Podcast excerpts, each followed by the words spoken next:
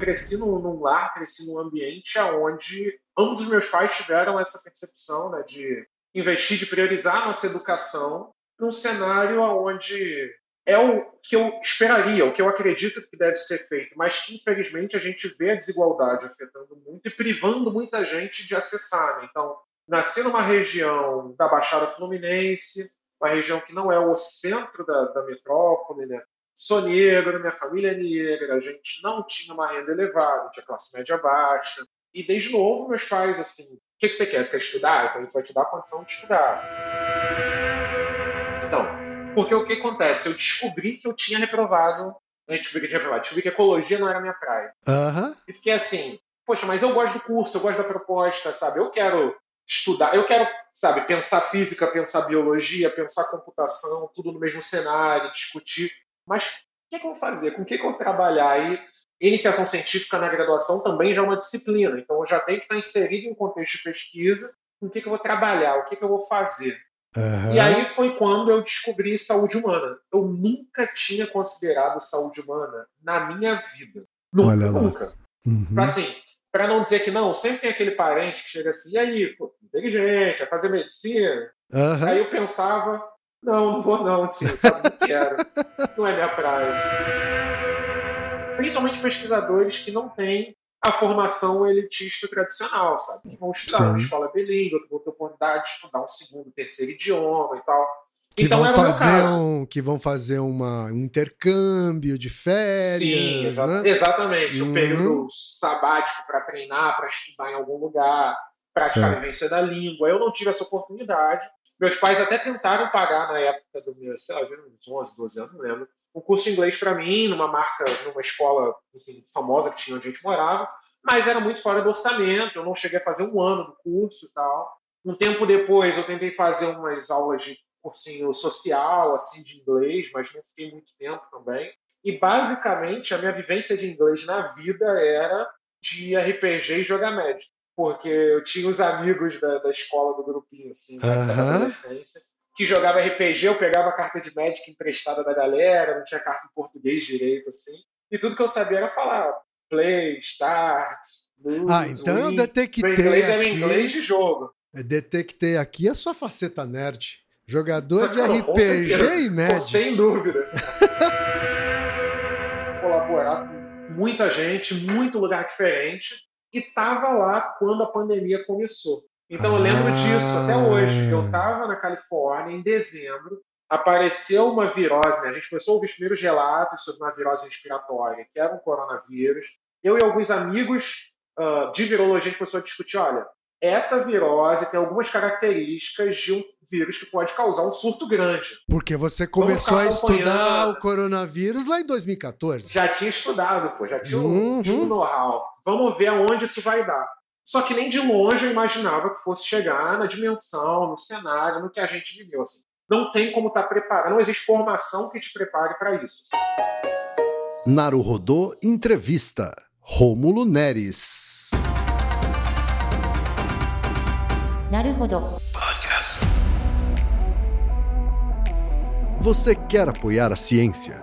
Quer apoiar o pensamento científico? Quer ajudar o Naruhodô a se manter no ar? Ouvir os episódios e espalhar a palavra já é um grande passo. Mas existe um outro jeito. Quem possibilita isso é a Orelo. Você escolhe um valor de contribuição mensal e tem acesso a conteúdos exclusivos, conteúdos antecipados e vantagens especiais. Além disso, você pode ter acesso ao nosso grupo fechado no Telegram e conversar comigo, com Altair e com outros apoiadores. Toda vez que você ouvir ou fizer download de um episódio pelo Orelo, vai também estar pingando uns trocadinhos para o nosso projeto. Combinado? Então baixe agora mesmo o app Orelo no endereço orelo.cc ou na sua loja de aplicativos e ajude a fortalecer o conhecimento científico.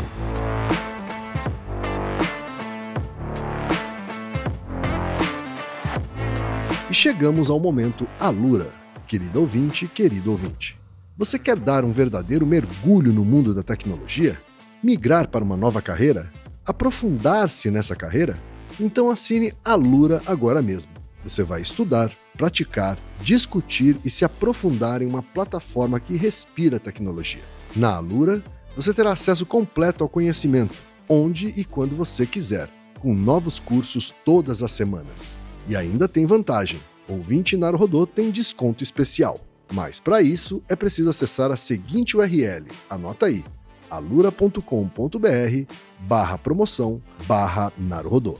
Nesse endereço, além do desconto especial, você vai conhecer histórias reais de transformação de pessoas que estudaram na Alura. Então, repetindo, acesse alura.com.br barra promoção barra Naruhodô.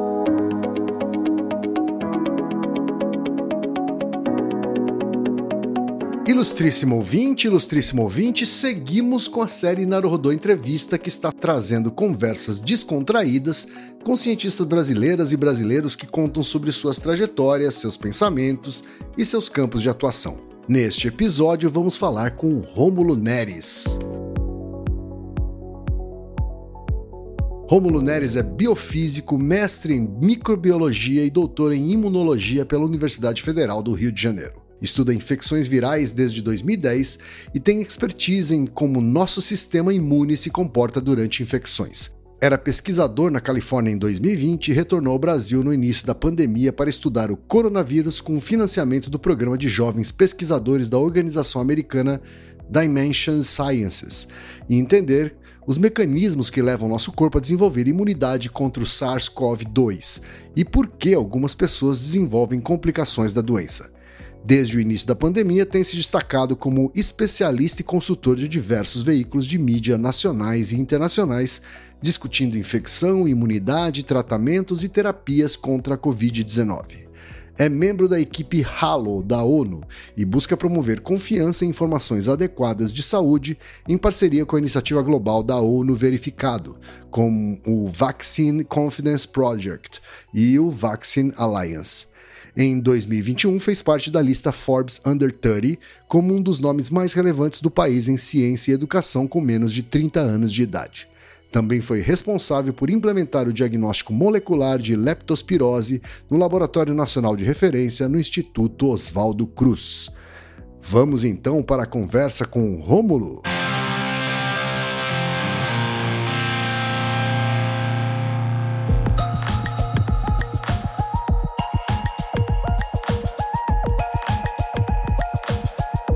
Rômulo, muito obrigado pela sua presença aqui no Naruhodô Entrevista. É um prazer te receber. Muito obrigado pelo convite. Queria agradecer ao, ao Altai também, que, que fez contato também junto com você. Muito feliz de estar aqui. Muito, muito empolgado mesmo. Vamos ver o que vai sair dessa conversa, que eu tô meio nervoso. Né? Ah, que isso. Relaxa, vai sair coisa boa, tenho certeza disso. E Rômulo, para começar, eu vou começar como eu começo com todas as pessoas que a gente entrevista aqui. Eu queria saber quando é que o Rômulo nasceu, onde ele nasceu, em que contexto, sabe? Eu queria que falasse um pouquinho do nascimento e da infância desse Rômulo. Então, vamos lá. Eu nasci em 30 de julho de 1992, então 31 anos agora. Nossa, acabei de me sentir velho, acabei de me sentir velho aqui, Romulo. Não, eu já tô, né, já passei da crise dos 30 tem um tempinho já, inclusive. tá certo. Uh, eu nasci em Duque de Caxias, no Rio de Janeiro, então Legal. da Baixada Fluminense, para quem não conhece, né, da região que circunda o Rio de Janeiro, capital. E, enfim, cresci numa região de Duque de Caxias que é muito próxima da antiga Reduc, eu não sei quem tem contato com isso, que era uma das maiores refinarias, de, é ainda uma das maiores refinarias de petróleo da Petrobras, então é uma região que é consideravelmente movimentada, assim, né? Uhum. É uma região que acabou se desenvolvendo muito para abarcar o, o, o, desenvolvimento dessa refinaria. Mas eu cresci numa família que não tinha nada a ver com a refinaria. Meus pais só eram de contextos diferentes, regiões diferentes do Rio de Janeiro. E quando se casaram, resolveram se mudar para essa região, né, onde a gente estava, onde eu morei. E foi ali que eu morei minha vida inteira, basicamente. Né? É mesmo? Sei lá, a primeira vez que eu saí de casa, por um período maior do que uma viagem a trabalho, quando fazer intercâmbio, trabalhar, trabalhar e pesquisar fora. Né? Entendi. De resto é 100% baixada, é isso? É, minha vida quase toda baixada, assim. Estudei na Baixada, da, da escola, do básico, né, do pré, até a faculdade, porque isso é uma história engraçada, inclusive. É. Não sei nem se eu já adianto da spoiler, mas adianta, eu queria muito adianta. trabalhar com biologia sempre, desde criança. É mesmo? Assim, de querer trabalhar com lá, dinossauro, querer estar na floresta procurando um animal que ninguém nunca descobriu, sabe? Essas experiências assim. É, era um, um, um deslumbre muito grande da, da infância, enfim, como a biologia chega pra gente. Né? Chega muito por curiosidade, por essas coisas. Certo, certo. E eu queria muito fazer biologia, mas no ensino médio eu resolvi fazer um curso técnico. Na época tinha aquela questão de profissionalização, né? Assim, meus pais sempre apoiaram a minha carreira, mas tinha aquele negócio de estudar, estudar com algo, eventualmente você pode trabalhar, mesmo se não quiser usar, já tem o conhecimento, fazer um vestibular e tal. Uhum. E aí fui fazer um curso técnico na época em metrologia, normalização e qualidade industrial no Inmetro. Caraca. Esse curso foi remodelado, mas na época eu, eu nem sabia que esse curso existia, eu nem sabia que existia. Não, então, eu também conheci, tipo assim, eu conheci uns três semanas, não, um mês antes de fazer a prova, talvez. Assim. Você tava de olho em vestibulinho de, de escolas técnicas, assim? É, tava olhando umas coisas assim, uh, mas isso me chamou a atenção porque tinha uma vivência toda de, na época, um instituto renomado que a gente ouvia falar muito também, no né? Inmetro fazia aquelas, aquelas reportagens, sempre, as coisas sempre chegavam para mim muito por um canal meio midiático, né? Será a infância crescendo, né? O Inmetro então, fazia os testes tinha... pro Fantástico, é não é? Exatamente, exatamente isso, sabe? Os caras mediam balança, se a balança do açougue funciona, se o posto de combustível não está te roubando. Se o produto diz que quanto tem mesmo. É, é exatamente isso. Eu fiquei assim, poxa, eu sei o que, que é, sei o que, que faz, pô, com certeza eu vou gostar, e fui fazer, né? fiz a seleção, passei. E uma coisa positiva na minha vida foi que Meta me fez gostar muito de ciências exatas. Eu não gostava de ciências exatas. Tipo assim, ah. Até no início da minha adolescência, eu corria de matemática. Ensino médio, eu comecei correndo de físicas, química. E aí o que acontece é que lá a gente tinha uma vivência muito uh, técnica, operacional das áreas que eu trabalhava, mas muita dessa vivência operacional é uma vivência de fundamentos, de fundamentação, assim. Então, claro. Você achou que com biológica você ia fugir disso, é isso? É, eu pensei que, sei lá, eu não imaginava que na, no auge da minha adolescência, talvez, que eu calibrar a balança e aparecer no Fantástico, eu fosse, era necessário que eu soubesse Física 1, Física 2, Física 3, por exemplo. Uhum. Mas o, o efeito que isso teve foi um efeito positivo. Eu descobri que eu realmente gostava dessas áreas, sabe? Eu gostava de modelar, descrever fenômenos utilizando matemática, simplificando, né, aproximações, transcrevendo as coisas que eu fazia. E descobri, beleza, exatas é um negócio que eu gosto. Também. Legal, legal. Só que eu não tinha deixado de gostar de biologia. Tá. E fica assim, o que, eu faço que tem biologia e física ao mesmo tempo. Enfim, biologia e exatas ao mesmo tempo. Né? E aí conheci um curso relativamente novo que a Universidade Federal do Rio de Janeiro tinha inaugurado, que era o curso de biofísica. Uhum. E aí o curso de biofísica era como se fosse um curso de biologia na época, só que ele tinha toda uma, uma, uma habilitação, um braço do curso voltado para física, né? Era uma coisa completamente nova para mim, mas eu falei assim, é a chance, talvez, de eu juntar essas duas coisas, né? Biologia uhum. que você quis e, e a exatas que você descobriu no meio do caminho. Exatamente. Tá e certo. aí foi isso. Eu descobri, fiz o vestibular, passei. E aí, na época, inclusive, e isso foi coincidência, né? Assim, o Imetro fez uma. Na época, o Imetro tinha feito. Como é que era? Era uma parceria, uma colaboração, uma medida colaborativa com a UFRJ, que resolveu abrir um campus da UFRJ vinculado ao Inmetro na época. Né? Hoje em dia já não é mais tão vinculado, eles ainda colaboram, mas a ideia na época era essa, e a UFRJ ofertou cursos novos para Xerém. Um dos cursos que foram ofertados foi o Inmetro. Então, para quem não conhece o Inmetro, fica foi biofísica. Então, para quem não conhece o Inmetro, fica na Baixada Fluminense. Eu passei no vestibular e continuei estudando na Baixada Fluminense. Olha que massa. Você é filho único, Romulo? Eu não sou filho único. Eu tenho uma irmã. Ah, a minha irmã ela é do direito ela resolveu seguir a carreira um pouco mais jurídica, assim. Ela é mais jovem, mais jovem que você? Ela é mais jovem, ela é mais jovem. Ela é dois anos mais jovem, né? Então, tá. eu nasci em 92, minha nasceu em 95, um pouco antes de mim, assim. Então, uns dois uhum. anos e alguma coisinha mais jovem, assim. E aí a gente sempre foi muito parceirão, assim, lá em casa, né? A gente... Meus pais sempre incentivavam, incentivaram muito a nossa criatividade, assim. Então era muito comum a gente ficar conversando e vendo coisas juntas, inventando histórias, sabe? Pô, um monte de brincadeira. Então a gente sempre teve uma parceria muito grande, tem até hoje, né? Uh, vira e mexe, eu fico enchendo o saco dela perguntando um monte de coisa do direito, só que eu pergunto, às vezes, com viés muito filosófico. Uhum. Olha, eu não, faço, eu não faço ciência do direito, a minha área é outra, mas a gente fica conversando e tal, isso é muito bom.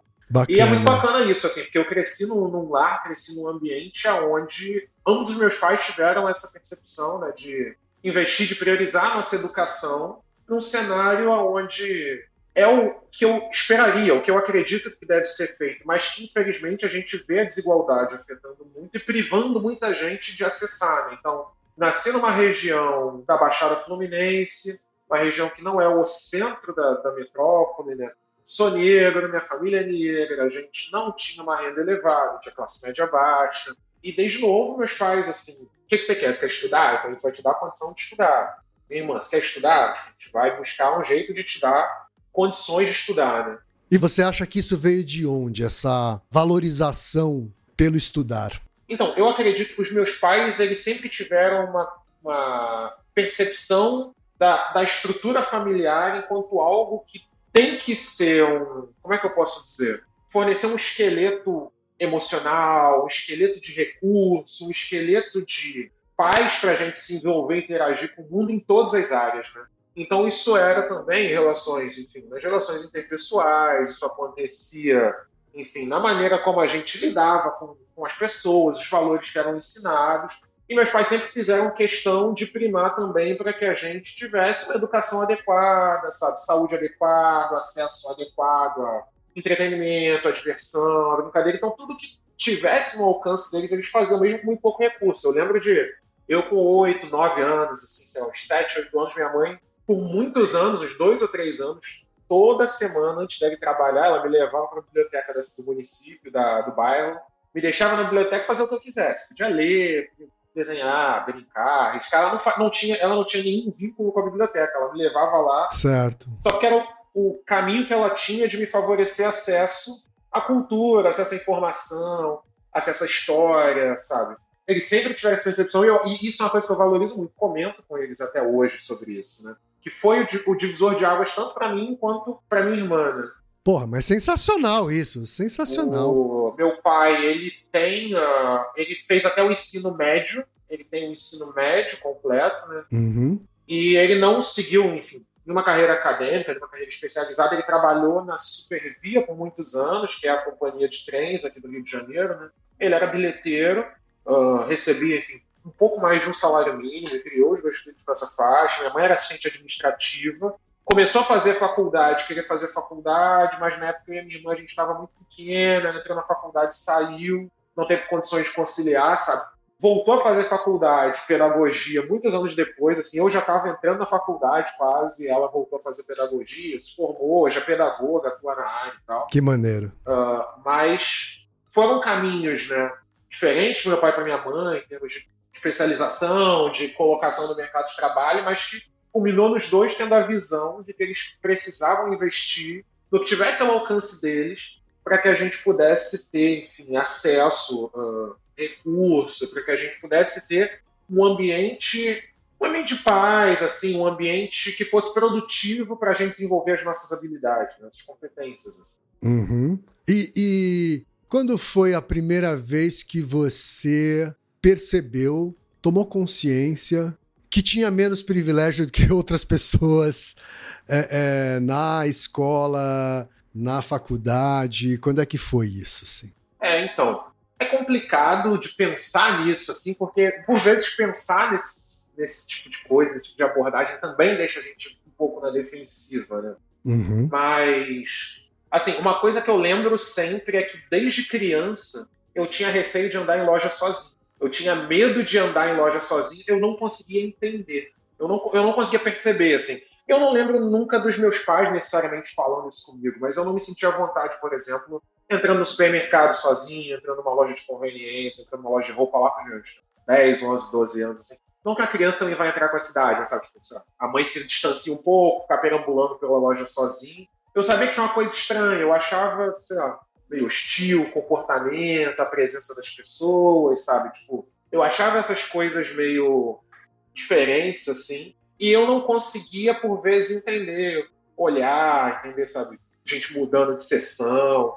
Era mais o era mais sobre o não dito do que sobre o dito, né? Era, era muito mais sutil, velado, talvez, porque não era uma discussão que chegava tanto em mim, assim, mas que com o passar do tempo eu fui percebendo, percebendo os motivos, né, percebendo a diferença de, de tratamento, assim. Na academia, diretamente, eu acabei encontrando um ambiente muito positivo, assim. Eu não lembro de ter tido reações, não lembro de ter tido, sabe, um comportamento hostil direcionado, mas era muito comum na, na da escola, já da, do curso técnico para frente, né? Tá num ambiente, tá num evento onde só tem eu de pessoa preta. Isso me incomodava pra caramba, sabe? Que eu acho que é o que a maioria das pessoas pretas que chegam, né, ocupam lá dentro desses espaços mencionam também.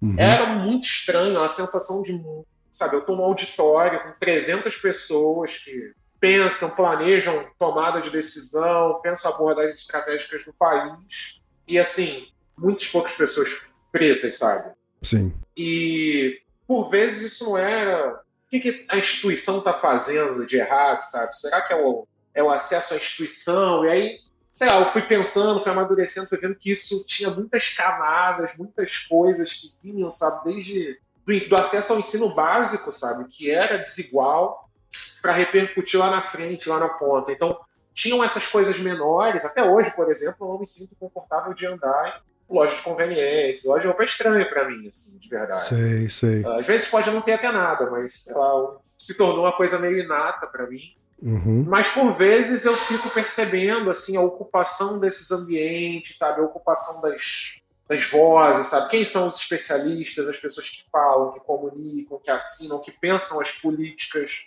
que analisam os dados, sabe, que geram os relatórios porque a gente tem uma desigualdade muito grande. Esse tipo de coisa me vem muito na cabeça e já me vinha um pouco desde a infância. Assim. Uhum. De maneira mais inconsciente na infância Sim, e aí exatamente. depois elaborando isso um pouco mais. Mas que bom que você não sentiu isso, essa hostilidade direcionada durante a faculdade, né? Assim, é, me conta um pouco desse período, assim. Você na, na universidade, ela teve um, um peso diferente na sua trajetória? Assim, alguma coisa mudou? Como é que foi isso? Muita coisa mudou quando a gente, quando eu comecei a fazer faculdade. Né? Primeiro foi uh, a decisão de que eu tinha, né? Porque eu queria ser biólogo desde criança, queria trabalhar com bicho, queria trabalhar com animal. Mas isso veio mais à tona, se tornou mais presente quando eu resolvi fazer o vestibular, porque até então a gente não tem que lidar muito com essa decisão. O processo de, da, não só na carreira acadêmica, mas de outras carreiras também é muito estranho, porque você vive a sua infância e adolescência, brinca de carrinho, bola de gude, aprende a lidar com pequenas frustrações da vida e nada você tem que decidir o que, que você vai fazer pro resto da vida. Assim. Basicamente, as pessoas jogam isso no seu peito. E aí, fazer vestibular do quê? Ah, trabalhar com o quê e tal. Sim. E aí isso voltou à tona, né, de fazer biologia, de pensar em algo de exatas, né, de olhar para essa questão. E na época eu tive um pouco de receio de uma questão específica, né? Porque meus pais sempre me incentivaram, sempre teve um, um diálogo muito tranquilo quanto a isso, mas eu nasci num berço evangélico. Meus pais são evangélicos, minha família é historicamente evangélica. Né? Uhum. E eu tinha muito receio de, sei lá, como é que vai ser eu falar que eu lá, não estou sendo médico, não estou sendo advogado, não estou sendo, tô sendo cientista. Imagina eu chegar para, sei lá, família, pessoal da igreja. Não, eu sou um cientista, sei lá, na época. Assim. Uhum. E, por que pareça, a recepção das pessoas que conviviam comigo foi maravilhosa e meus pais nunca deixaram de me dar apoio incondicional nisso. Assim. Então, foi um período de transição que a ansiedade começou a se manifestar um pouco com isso, mas que eu tive um período, uma transição tranquila para entrar nesse estágio. Né? Então, eu consegui chegar na faculdade tendo apoio da família, tendo, sabe, uh, o incentivo deles, tendo feedback, sabe? A gente conseguia conversar sobre muita coisa nessa época. E isso me ajudou muito a entrar na, na universidade, me preparar para a vida acadêmica futura, né? Uhum. Eu não me imaginava como um pesquisador, assim, eu não tinha esse recorte de que era isso que eu queria fazer dentro das ciências. Você já se via fazendo pós e fazendo mestrado e fazendo doutorado? Então, assim? ainda não. Eu imaginava que eu fosse trabalhar, talvez, numa universidade, numa unidade de conservação, trabalhando, talvez, com, enfim, algum instituto de, de, conservação, algum instituto de pesquisa, mas eu não tinha a vivência de que a carreira acadêmica. Eu sabia, já tinha ouvido falar de mestrado, doutorado, sabia que posições de destaque que envolvem carreira acadêmica. Você tem pessoas que tiveram mestrado, doutorado, mas não passava na minha cabeça terminar a faculdade e fazer isso necessariamente. Eu fui descobrindo isso ao longo da faculdade. Por algum motivo específico, assim? Era mais por falta de um conhecimento mais profundo ou porque de fato você não via a carreira acadêmica como uma carreira profissional que viabilizasse o que você queria fazer? É, eu, eu, eu acho que é um, um pouco dos dois. assim. Eu não via a carreira acadêmica como algo profissional, assim, na época, né? Novo, jovem, assim, eu entendia que era, enfim, uma etapa adicional de estudo, de aprendizado, para eu ter um título a mais, eventualmente eu tinha perspectiva de que eu ia terminar a faculdade, trabalhar com o que eu queria, ser, sei lá, multimilionário na época, que é o que eu queria ser, e que tudo ia dar certo e o mundo ia ser colorido. Certo. Então eu não tinha planejado muito. Eu, assim, eu não sou uma pessoa cujo forte é planejamento, inclusive. Mas eu não tinha planejado muito meus passos além da graduação. Assim. Sim. Eu imaginava que o desenho ia ser mais ou menos esse, me encaminhar, me colocar no mercado de trabalho, numa perspectiva profissional como profissional de biologia, sem ter que perpassar esse, o mestrado, o doutorado na área. Não era uma ideia estranha fazer, mas eu pensava que ia ser mais incidental, sabe? No futuro, depois de algum tempo, se isso tivesse acontecer, ia rolar. Mas o grande divisor de água na minha vida, nesse sentido, na graduação, foram dois, na verdade. Isso é muito interessante, fazendo um pequeno parênteses antes, né? quando a gente, quando eu cheguei no curso, eu acho que era a segunda ou terceira turma do curso na época. E aí o curso era tão longo, mas tão novo, quem dava trote eram os professores, assim. Não tinha aluno para não tinha comissão de trote, quem dava trote, os professores juntos desempenhavam tarefas para os alunos fazerem. Uh, ah, para fazer a nossa semana de integração, e isso era o trote que a gente tinha. Né? Então eu lembro que em Xerém, terra de Zeca Pagodinho, para quem não conhece. Sim, né? Xerém. Uh, Grande Xerém, a gente teve uma caminhada solidária para recolher lixo do, do, local onde funcionava a faculdade até a cachoeira. Xerém. Uma das nascentes que fornece água para o Rio de Janeiro vem de Xerém, né, abastece uma parte da Baixada. A gente tinha que recolher lixo e tal. E aí os alunos foram recolhendo lixo. Trote do bem, então, trote do bem. Não, trote do bem, todo mundo feliz. Alex, só contar essa história inusitada. E aí todo mundo chegou na cachoeira, os professores lá e tal, batizaram a gente, agora vocês são, enfim, oficialmente, alunos de biofísica, não sei quantos quilos de lixo recolhido no caminho e tal. E aí todo mundo feliz, se abraçando, aí passa o IML com o corpo de alguém que tinha morrido afogado na cachoeira. Caraca! E aí todo mundo congelou, ficou todo mundo travado, mudou o sentimento assim de alegria, de felicidade para meu Deus, o que está acontecendo aqui? Todo muito novo, assim, mas tirando isso, deu tudo certo. A gente entrou na faculdade e tal, tava lá. A biofísica é uma habilitação ou especialização dentro do, da graduação de ciências biológicas, é isso? Isso. O curso de biofísica ele é um curso de ciências biológicas, ele é considerado um curso de ciências biológicas, né? Então, eu posso ter enfim, reconhecimento pelo Conselho Regional de Biologia, posso trabalhar habilitado como biólogo, mas ele é um curso cuja ênfase, né, o, o, o ponto forte dele, e aí a época eu não sabia desse detalhe, é formar um profissional pensador, um profissional acadêmico já da graduação. Entendi. E ele faz isso através da biofísica, que é uma área da biologia voltada para a fisiologia. Uhum. Ou seja, para explicar como alguns sistemas biológicos funcionam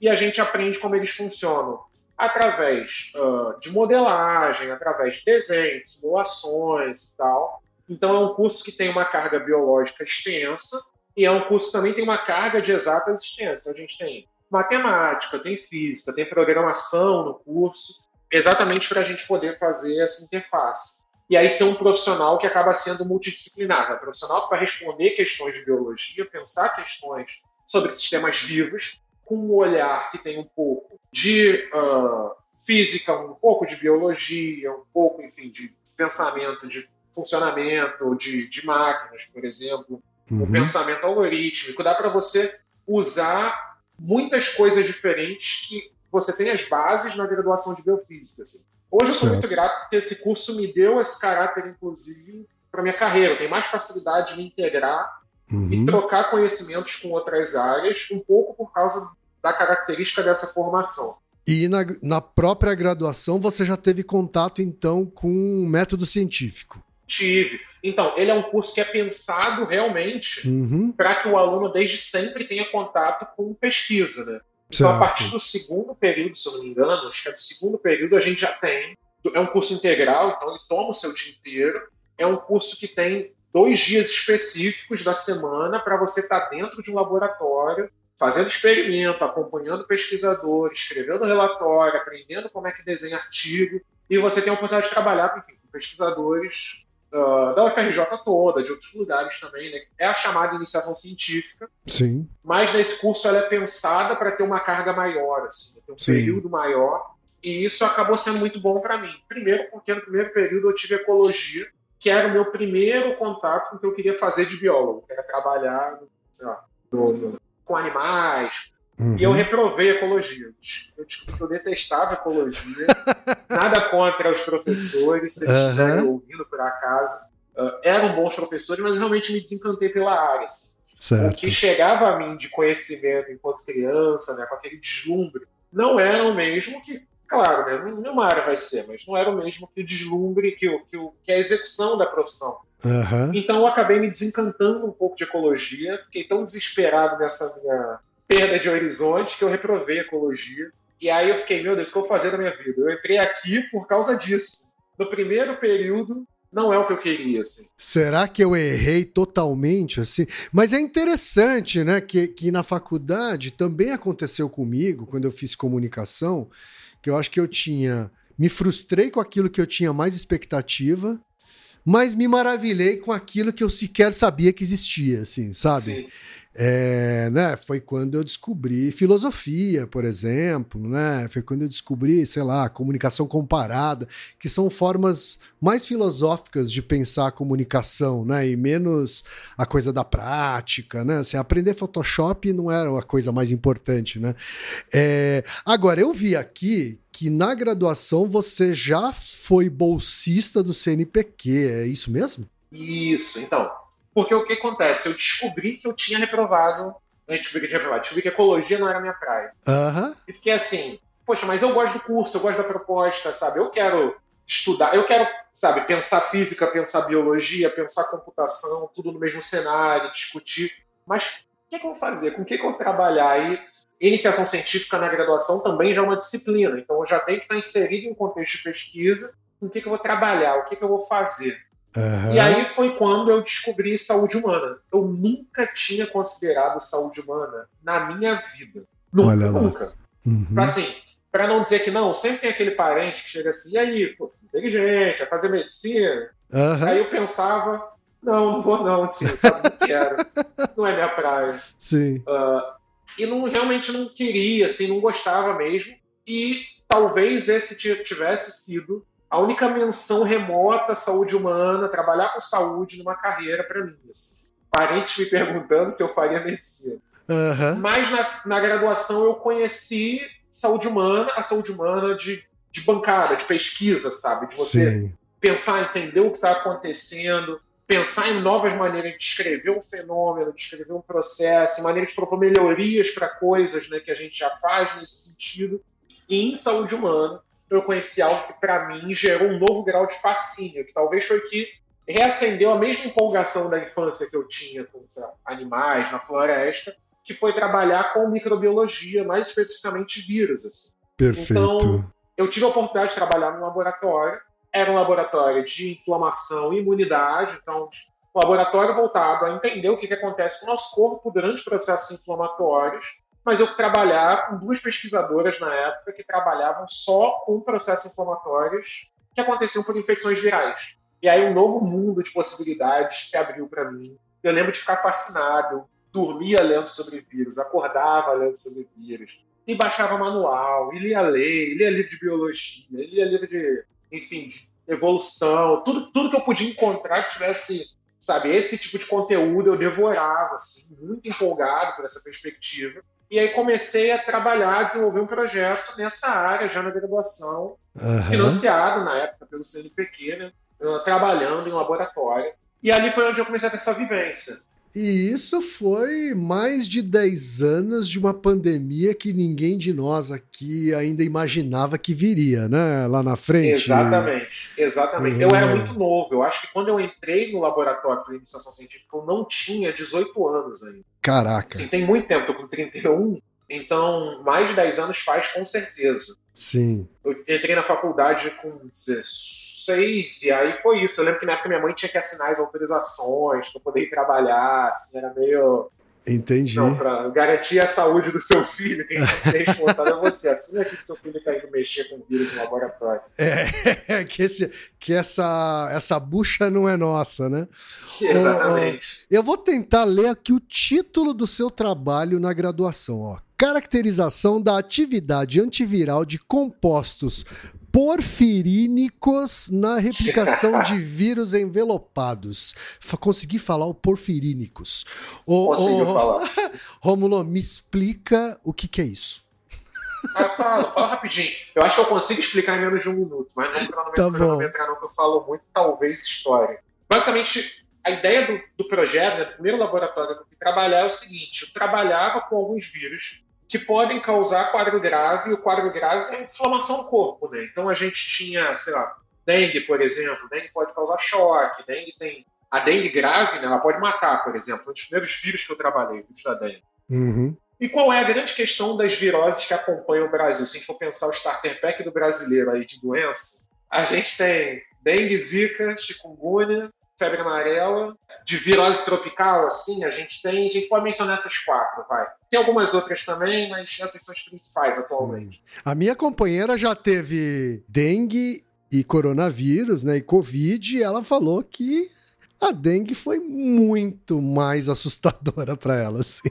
Então, é, dengue, dengue realmente, algumas complicações da dengue elas são muito graves, assim, elas são muito debilitantes também, né? Então, o que a gente acaba tendo no Brasil um cenário onde essas doenças circulam, circulam sazonalmente, né, porque depende do mosquito, depende do vetor. Então, quando a população de mosquito aumenta, a tendência é que o número de casos aumente com o tempo. Quando a população de mosquito diminui, a tendência é que a quantidade de casos diminua. Geralmente são doenças, então, que vão crescer durante o verão ou durante períodos mais quentes do ano, número de casos. E o negócio interessante é que, se você for com sintomas básicos dessas doenças numa unidade de saúde, o médico não vai conseguir ter um diagnóstico, o profissional de saúde não vai conseguir te dar um diagnóstico específico do que você tem.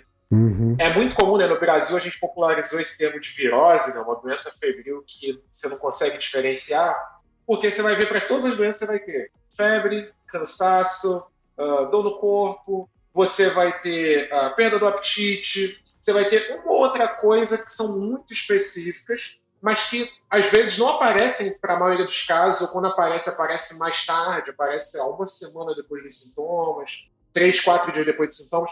Então, no início é difícil de você saber o que, que é. Sim. A gente soma isso com o fato de que a gente não tem tratamento nenhum para essas infecções. Então, mesmo que o médico saiba, o profissional de saúde saiba o que, que você tem, o tratamento é para os sintomas, não para infecção.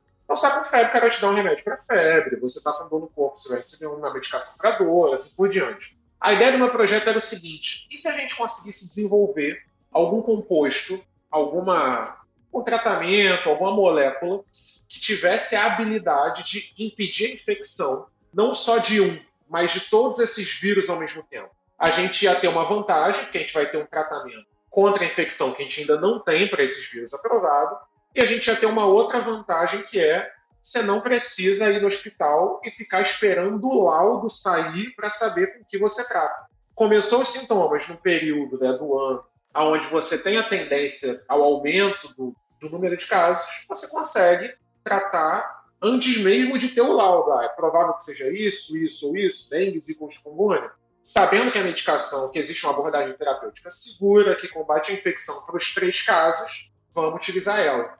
Então, a minha ideia era essa: descobrir moléculas que tivessem a mesma eficiência em impedir a infecção de vários vírus diferentes. E daí vem esse nome gigante. Eu descobri uma classe de moléculas que eram as porfirinas, né, que conseguiam inativar vários vírus diferentes, mais ou menos com a mesma eficiência. Para falar de uma maneira mais simplificada, porfirinas nada mais são do que as moléculas que dão cor para o mundo. Assim. Muitas das coisas que são coloridas na biologia são feitas de porfirinas. Então, por exemplo, a hemoglobina do nosso sangue, né? Uhum. Que é composta por M, que é uma molécula que tem um íon de ferro, um átomo de ferro no meio, e ela dá uma coloração avermelhada para o nosso sangue. Ela é uma porfirina. A clorofila, por exemplo, também é uma porfirina. A gente tem uma série de moléculas que tem essa denominação e que, por causa da sua estrutura, de como íons se ligam no centro dela, geralmente são um ciclo né, fechadinho, isso faz com que elas emitam cores, cores vivas, cores brilhantes e tal. Então, muito do, das cores que a gente tem na biologia são atribuídas a porfirinas. E eu Uhum. descobri um grupo, né, descrevi um grupo de porfirinas, trabalhei ao longo da graduação nisso, que eram capazes, na época, de inativar com eficiência parecida dengue e febre amarela. Uau. E depois eu comecei a trabalhar com alguns outros vírus e mostrei que os efeitos delas ainda eram semelhantes para outros vírus. Então, comecei a trabalhar com Sindbis e Maiaro, que são dois vírus que a maioria das pessoas nunca ouviu falar. Isso é, uma coisa, isso é uma coisa muito legal de vírus também. Legal quando você trabalha, não legal quando você vê acompanhando acontecendo na sociedade. Né? Aham. Mas que por vezes a gente tem a capacidade de trabalhar, de lidar, lidar com coisas que ninguém nunca nem ouviu falar, assim. Aí você fica se sentindo meio. Eu tô fazendo a parada aqui que a humanidade, tô construindo conhecimento aqui, chegando aonde ninguém nunca chegou de conhecimento, sabe? Muito legal. Inclusive, sobre coronavírus, né? Quando eu estava no mestrado, eu lembrei disso agora. Quando eu estava no mestrado, eu fiz uma disciplina chamada viroses emergentes, que a gente estudava quais eram os vírus que poderiam causar grandes problemas de saúde, grandes surtos, grandes pandemias Uhum. no mundo no futuro. E a gente teve um estudo de caso enorme sobre coronavírus, isso em 2014, sete anos antes, seis anos antes da pandemia que a gente teve. Né? Certo. Eu lembro que o meu trabalho de conclusão desse curso, eu precisava pegar um vírus que ninguém nunca, que tivesse poucos casos, a gente não tivesse conhecimento a respeito, e descrever o que, que esse vírus causava, quais eram as potencialidades desse vírus, se ele causasse algum surto. E eu escolhi um vírus na época que ninguém nunca tinha ouvido falar, a maioria das pessoas, né? ninguém nunca não, mas a maioria das pessoas nunca tinha ouvido falar, porque a gente só tinha 14 casos documentados no planeta, Caraca. e aí, recentemente, tinha tido um, um surto desse vírus na Polinésia, na Micronésia, na verdade, francesa, na- ali, enfim, entre a América do Sul e, o- e Ásia, né? E esse vírus se chamava Zika. E aí, pouco mais de, sei lá, um mês, dois meses depois, aconteceu um evento de Explodiu. introdução de Zika no Brasil, e o Brasil passou a ter Zika. E os professores da disciplina estavam falando assim: você que foi o portador disso daí, ó, tá vendo? Você, cuidado dos vírus que você fala que tu falou apareceu. Isso aí é perigoso. Eu nunca vou esquecer disso, que eu não tinha material nenhum para fazer o trabalho de conclusão da disciplina. Eu estava desesperado, inclusive, de reprovar nessa disciplina. Aham. E aí, três meses depois, só se falava disso. Tinha dado, tinha registro, tinha a sequência do vírus, sabe? Tinha dados de morfologia, de fisiologia da infecção, de registro. Aham. Caramba, a quantidade de corpo de conhecimento que a gente construiu em pouco tempo foi muito impressionante. Assim, e o Brasil liderou esses esforços, né? A gente teve Sim. o epicentro do surto foi aqui. Mas curiosidade, lembrando, então, na época foi isso. Eu trabalhava com vírus desconhecidos já na graduação, assim, então trabalhei com Zika, trabalhei com febre amarela e dengue primeiro, alguns tipos de dengue. Depois trabalhei com Sindbis e Maiara, que a maioria das pessoas não conhece. É da mesma família do chikungunya, Tá. mas eles circulam mais pela região ah, do oeste da Europa e circulam também um pouco na região norte da África ali. E aí, o que aconteceu em seguida foi que a gente começou a ter introdução de alguns vírus em território nacional. Né? Eu comecei a trabalhar com esses vírus também, porque eles também tinham, eram do mesmo interesse de Uhum. saúde pública. Né? Eles também Uhum. eram vírus transmitidos por mosquito, causavam surtos sustentados em região tropical. Então teve o surto de chikungunya no Brasil, e aí eu comecei a trabalhar também, né? incorporei chikungunya no escopo de vírus que eu queria desenvolver, essas abordagens. Aí teve o surto de Zika. Comecei a trabalhar com Zika também, e isso era a minha linha de pesquisa principal, mas sempre envolvido em outros projetos no laboratório. Uhum. E aí isso foi uma coisa muito boa. Por quê? Eu falei que eu gostava de estudar biologia, falei que eu gostava de estudar as físicas exatas, mas eu não era um aluno bom em sala de aulas. Eu não era um aluno. Isso é uma percepção que muita gente tem conversando, né? muita gente que conversa comigo sobre carreira acadêmica tem uma percepção estranha de que o pesquisador tem que ser um cara meio gênio, assim, meio Uhum. o cara que O tira, nerdão sei lá, da sala, assim. é, pô, o maluco tem, tem que tirar nota máxima em tudo, sabe? O cara que não falta, não, não- não falta aula, que é o primeiro da sala, tá sentado lá na frente. Esse é o cara que vai trabalhar em laboratório e fazer pesquisa. E assim, eu gostava de ter aula, mas eu tinha muita dificuldade de fixar conteúdo que não fosse conteúdo de bancada. Assim. Eu queria estar no laboratório testando, fazendo experimento, analisando minhas conclusões, discutindo os meus dados com, com meus pares e tal, coletando outras opiniões, formulando novas hipóteses. Isso era o que eu gostava de fazer, isso era o que eu fazia bem. Uhum. E aí eu comecei a ver que esse perfil se orientava muito para um perfil acadêmico, assim. Olha, eu gosto do que eu estou fazendo, eu gosto de produzir conhecimento, eu gosto de estar no laboratório, eu gosto de planejar experimento, executar experimento. Então, eu acho que eu vou investir nisso daqui em saúde. Completamente diferente do que eu imaginei que eu ia fazer no passado. Uhum. E aí resolvi fazer um mestrado para trabalhar com microbiologia. É, antes de você, da gente entrar no mestrado, eu queria entender uma coisa. É, eu estou enganado ou você tinha já no trabalho laboratorial do, da graduação uma ambição bastante grande, assim. Porque, sei lá, iniciação científica na graduação, em geral, é uma coisa dentro de 20, né? Mas você foi crescendo a sua área de pesquisa, né? Durante a graduação, me dá a sensação de que você dedicou tempo tanto quanto você dedicaria depois no mestrado, assim, sei lá. Sim, então, uma coisa que eu gostava muito de fazer era tá no laboratório me metendo no que as outras pessoas estão fazendo também. Então, uhum. mesmo que eu não tivesse nenhum experimento para fazer, por exemplo, nenhum experimento do meu projeto, eu gostava de acompanhar o que, enfim, outros pesquisadores estavam fazendo, aprendendo outras técnicas, sabe? Querendo fazer algumas coisas. E aí, eventualmente, eu acabava sendo inserido em outras linhas de pesquisa ainda durante a graduação. Porque o seu barato, seu barato era passar tempo lá no laboratório. É, tanto eu realmente gostava. Assim. Uhum. Eu realmente gostava, gostava de trabalhar com célula, né?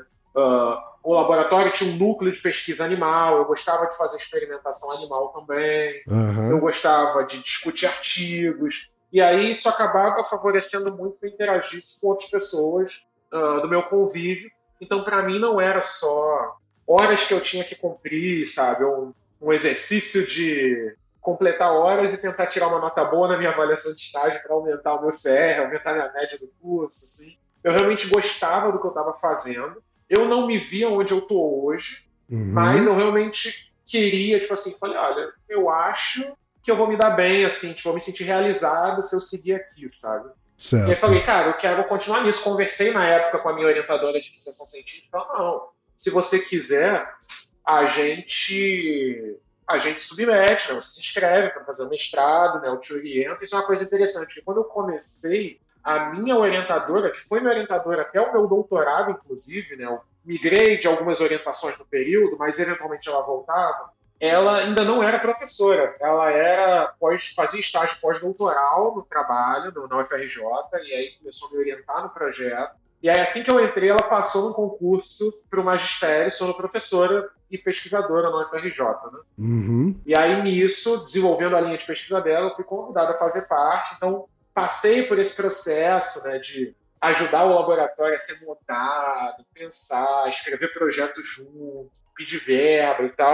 Uma vivência que muitos amigos, inclusive de curso, que já estavam em laboratórios mais consolidados, não tiveram ao longo da, da graduação, ao longo da carreira acadêmica, e que foi muito bom para me dar essa percepção de que o professor, o pesquisador no, no, no Brasil, né, principalmente o que é vinculado a essas instituições públicas, ele acaba tendo esse perfil de ter que lidar com muitas demandas diferentes, com muitas áreas diferentes, né, além para além do, da experimentação na bancada. Aliás, vamos dar crédito aqui para a sua orientadora, a professora Iranai Assunção Miranda, é isso? Exatamente. Minha professora foi minha primeira orientadora, foi minha, co-orientadora durante o mestrado, né, foi minha orientadora novamente durante o doutorado.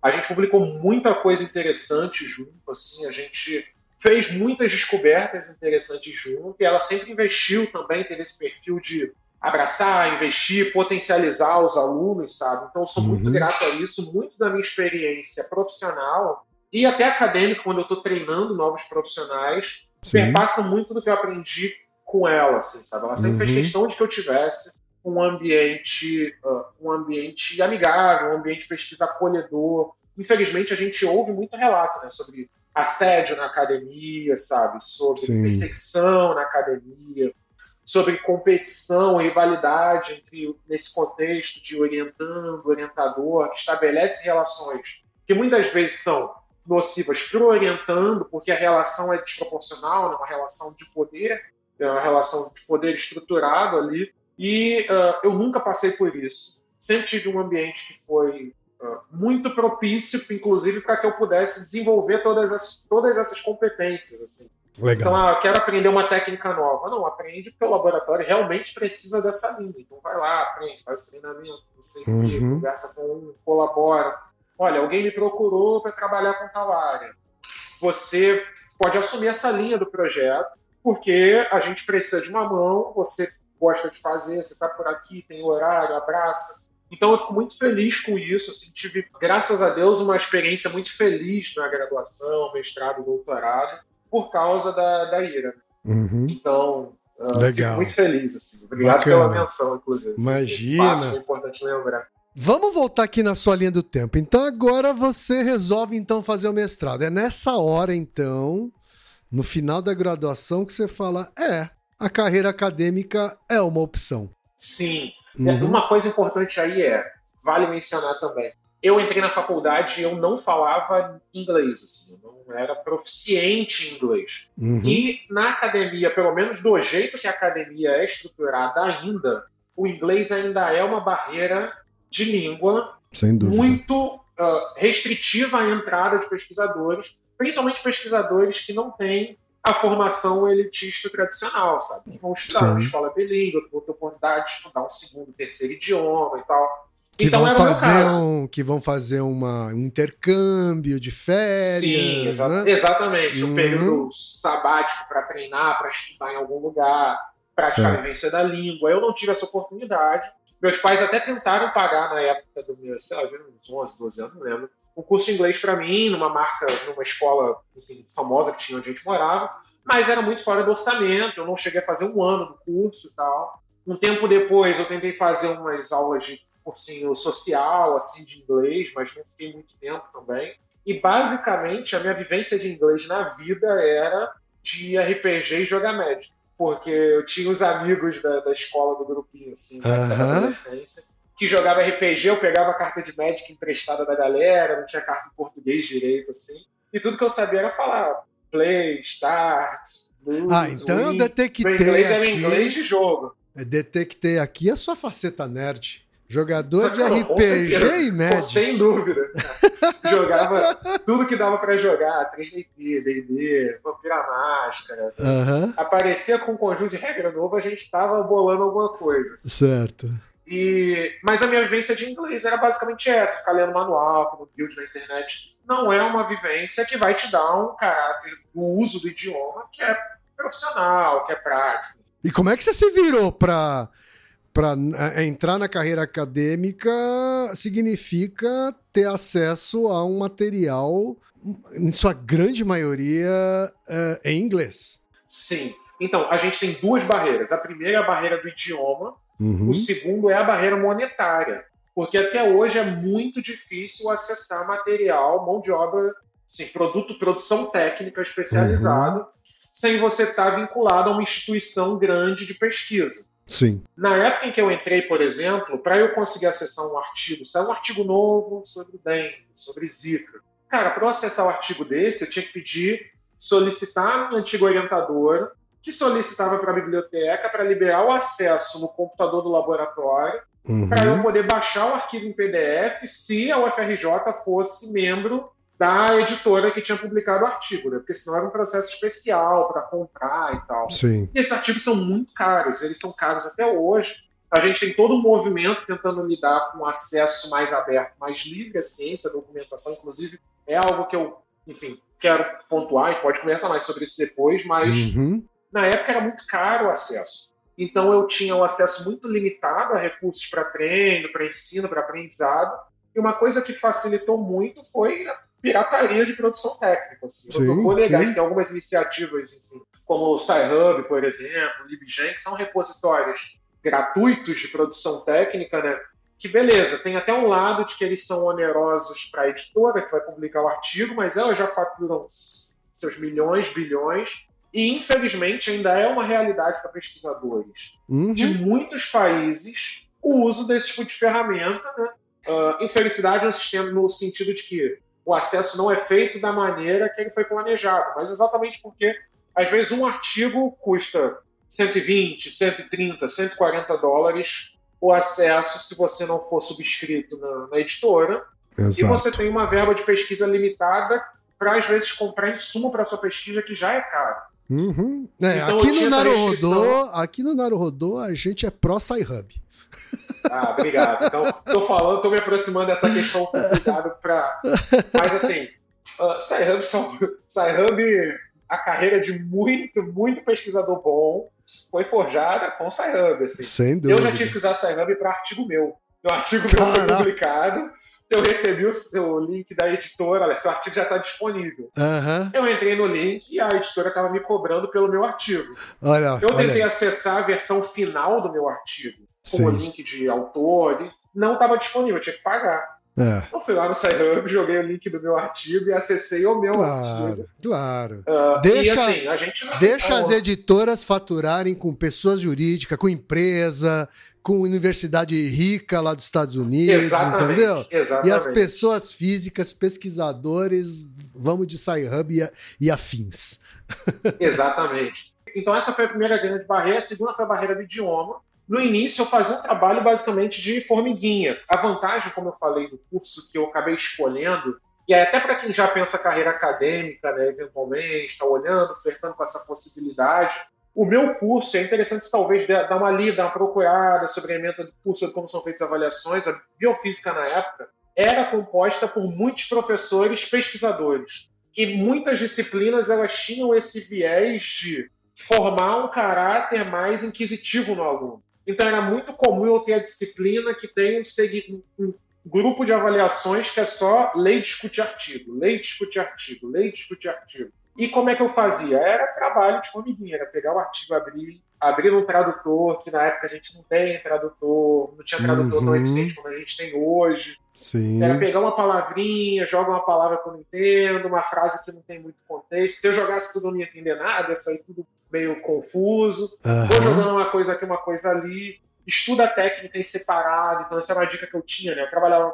Tinha um conjunto de técnicas diferentes no artigo. Eu lia sobre as definições, usos, aplicações da técnica separado. Porque quando eu tivesse que olhar o resultado, eu já sabia qual era a natureza do resultado, porque eu tinha conhecido a Certo. técnica. Aí eu ia Uhum. procurar só detalhes naquele trabalho, de como ela tinha sido organizada. Quer dizer, você Isso criou, uma, meio- você criou uma metodologia própria para aprender inglês científico.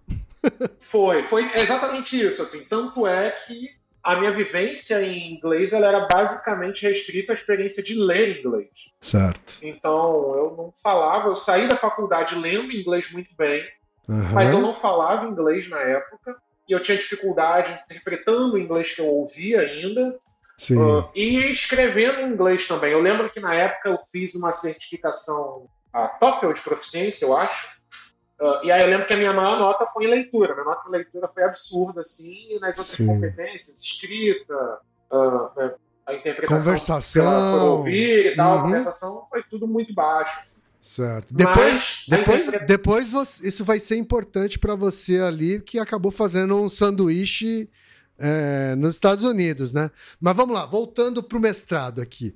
Qual foi a evolução do estudo em relação à graduação, assim? Porque foi uma espécie de continuidade, né? Foi, foi. Então, a primeira coisa que foi favorável para mim no mestrado foi que pela primeira vez eu tive autonomia para fazer os meus experimentos. Porque antes, na graduação, eu já tinha autonomia. Eu acho que autonomia é fundamental na, em quem está almejando uma carreira acadêmica. Porque por mais que a ciência seja baseada em você discutir coisas com seus pares, é importante que você consiga ter a liberdade de pensar, de planejar, de executar conforme os recursos que você tem e tal. E eu tive sempre um ambiente que foi muito favorável a isso, mas eu tinha limitação de tempo. Vale lembrar que, assim, na graduação, quando eu trabalhava no laboratório, meu laboratório era na Ilha do Fundão, que é onde fica né, o, o, o centro da UFRJ, né, os prédios principais, mas eu estudava em Xerém. Então a diferença de um lugar para o outro era de 30 e poucos quilômetros, assim. Certo. Então todo dia eu tinha aula, tinha que sair de lá, me deslocar de 30 e poucos quilômetros para fazer um experimento, voltar. Muitos dos meus experimentos eram feitos em sistemas vivos, células infectadas, animais Uhum. infectados. Então era difícil para mim conduzir o experimento inteiro. Era difícil para mim do planejamento, a execução, a coleta de dados. Então o mestrado foi a primeira vez onde, cara, eu posso ir do início ao final. Foi realmente uhum. a prova de fogo para mim se eu realmente gostava de tudo que eu fazia, porque pela primeira vez eu estava envolvido em todas as partes do processo de uma vez para todos os projetos, todo projeto. E aí, no mestrado, duas coisas aconteceram interessantes. A primeira foi a chegada de novos vírus no Brasil que acabaram circulando aqui de maneira endêmica, né? acabaram se tornando naturais daqui, digamos assim, que foi Zika e chikungunya, que aconteceram, né? Os surtos, eu fiz o mestrado entre 2014 e 2016, então chikungunya entrou em 2014, e Zika entrou em 2014, chikungunya entrou em 2015, e aí o que, que aconteceu? Eu tive a oportunidade de trabalhar com esses novos vírus, então, assim, vírus que não tinham sido sequer isolados no Brasil ainda, então trabalhar lá desde a linha de frente, né, junto com outras entidades, órgãos de saúde, então me deu mais um viés também de como a gente conversava na pesquisa muito com saúde pública e uma outra coisa interessante que aconteceu também, ainda durante o mestrado, foi que eu estava desenhando, né, fazendo esses experimentos com esses compostos que eu falei e tal, e a gente sabia, né, o fabricante avisava para a gente que muitos desses compostos eles são fotossensíveis. Então, se você deixa ele ligado na luz, né, exposto à luz, mesmo à luz ambiente, eles perdem atividade. Era uma das grandes barreiras da nossa pesquisa. Eles uhum. se degradam, eles estragam na luz. Certo. E aí eu acidentalmente no laboratório fiz um experimento um dia e esqueci a luz ligada. Tarefado fazendo um milhão de experimentos ao mesmo tempo. Tinha que trabalhar uhum. no escuro, igual o Batman na caverna. Assim. Sei. Tinha que apagar a luz de tudo, deixar uma luz indireta ligada no canto, só poder ler o rótulo das coisas e tal. E nesse dia, fazendo várias outras coisas também, cheguei para trabalhar, trabalhei com a luz ligada, passou frustradíssimo, porque eu destruí, sim, perdi célula, gastei vírus, gastei material, gastei insumo, tudo muito caro. Tudo tem que ser muito planejado no Brasil. Uhum. A minha surpresa foi quando o resultado, né, fui interpretar o resultado, chegava um tempo depois. Na verdade, a presença da luz tinha potencializado o efeito desses compostos. Então, se eles conseguiam destruir vírus com uma concentração X, uhum. na luz eles conseguiam fazer isso com uma concentração 100 vezes menor do que X. Assim. Uau. Então, a potência, a, a eficiência deles era aumentada. E aí começou todo o braço do projeto que eu propus, que era para caracterizar eles na luz, fora da luz e tal. E a gente começou a investigar tudo isso de novo, descreveu esse potencial. Uhum. Isso foi muito bacana, assim, gerou outros desdobramentos. Hoje eu não trabalho mais nesse projeto. Tá. Mas esse projeto segue ativo, a gente publicou esses achados, né? E atualmente a gente colabora com um grupo de pesquisadores na Europa, né, no, na Universidade de uh, Coimbra e tem uma outra universidade na Alemanha, exatamente para tentar mimetizar essa característica desses compostos, para tentar desenhar novas moléculas, para fazer com que a gente consiga ter medicamentos que tenham alta eficiência só pelo vírus. Porque o que a gente descobriu foi que, basicamente, resumindo um pouco desse achado, na época, esse, esses compostos que a gente usava, eles conseguiam destruir a gordura que recobre os vírus. Esses vírus todos têm uma capinha de gordura em volta. Certo. Só tem problema, todas as nossas células têm uma capa de gordura em volta. A coisa interessante que a gente descobriu que nas quantidades que a gente utilizava, no, no protocolo que a gente usava, esse composto ligava, né, se ligava e destruía preferencialmente a gordura do vírus, mas não a das nossas células. Então, mesmo no cenário onde eu tenho vírus e célula junto, viva, células vivas, os compostos iam lá, destruíam os vírus e as células continuavam bem e vivas. Então, então a gente resolveu criar, né, agora está em um laboratório que é um laboratório de biofísica, biofísica aplicada, onde eles modulam, né, tentam estudar quais são as propriedades dessas moléculas para fazer com que elas façam isso, para tentar desenvolver toda uma nova classe de fármacos, de, medicamentos que sejam antivirais por essa propriedade, para que a gente tenha, no final das contas, o quê? uma eficiência alta uma segurança alta também. Né? Porque Perfeito. quando a gente incorporou Zika, por exemplo, qual era o grande apelo de Zika na época? Que a gente tinha uma das principais manifestações como a síndrome congênita em neonato, em crianças recém-nascidas uhum. e tal. Então, qualquer tratamento que você vai propor tem que ser um tratamento seguro para gestante, por exemplo. Sim. Então, a gente acabou pensando nisso. Hoje esse projeto tem esse desdobramento, não é mais não é mais de uma área que eu trabalho, assim, né? A minha contribuição para o projeto foi até um determinado ponto, mas a gente ainda Sim. colabora e tal. Eventualmente discute, senta, conversa sobre esses dados juntos, precisam de algum suporte em análises que são mais biológicas, trabalho junto com eles e tal. Uhum. Mas no mestrado foi basicamente essa percepção que eu tive de, caramba, agora eu posso fazer um pouquinho de tudo Assim, eu posso, tenho a chance de botar a mão no planejamento, na execução e na análise, no resultado. Sabe, os dados que eu estou gerando não vão depender mais de alguém para começar ou para terminar uhum. os dados para mim e tal. E isso foi muito, muito interessante e reafirmou na minha cabeça que eu queria seguir a carreira acadêmica. Certo. E, e o, o mestrado, né, Romulo? Passa muito rápido, né, cara? Tipo. Passa muito. E eu defendi meu mestrado antes do tempo ainda, inclusive. É, mesmo menos de dois anos, é isso? Menos de dois anos. Eu terminei o mestrado com. Eu tava com os créditos concluídos para defender o mestrado com um mês e um, um ano e um mês. E Caraca. aí eu atrasei a defesa do mestrado em três meses, três ou quatro meses. Assim. Uhum. Eu era pra, eu completava dois anos em agosto, eu terminei as coisas do mestrado em fevereiro, mais ou menos, fevereiro, março, e fiquei esperando, porque na época teve um uma questão da CAPES para implementar a bolsa. Tá. Acabou o orçamento, a verba para implementar novas bolsas no início do ano, ao invés de ser no final. E aí uhum. congelou a implementação de novas bolsas e tal. E aí, tá bom, vamos prolongar o mestrado, porque essa bolsa está garantida. Entendi. Porque isso é uma outra coisa também, né? Mestrado e doutorado depende de dedicação exclusiva. Isso é uma coisa que, somado aos outros obstáculos todos, também acaba tirando muita gente do caminho. Eu tenho amigos claro. que eram brilhantes na academia, assim, brilhantes enquanto eram alunos de iniciação científica em laboratório, uhum. mas simplesmente desistiram da carreira porque é insalubre para a pessoa sobreviver, né, à época, recebendo uma bolsa de mestrado de 1.300, 1.500 reais, tendo que morar sozinho no Rio de Janeiro, se locomover no Rio de Janeiro, alguns já planejando família, planejando novos passos da vida, e não era para ser, mas acaba gerando aquele contexto de ou você escolhe uma coisa ou escolhe outra. Assim. Total, Terrível, total. Né? É, é uma. É, acaba sendo uma barreira absurda, assim, né? Para quem tem a necessidade de gerar renda própria, assim, né? E, e Sim. E Agora, antes da gente ir pro doutorado e o sanduíche que você fez, eu preciso te perguntar, porque você continuou falando sobre caracterização de atividade antiviral de compostos porfirínicos,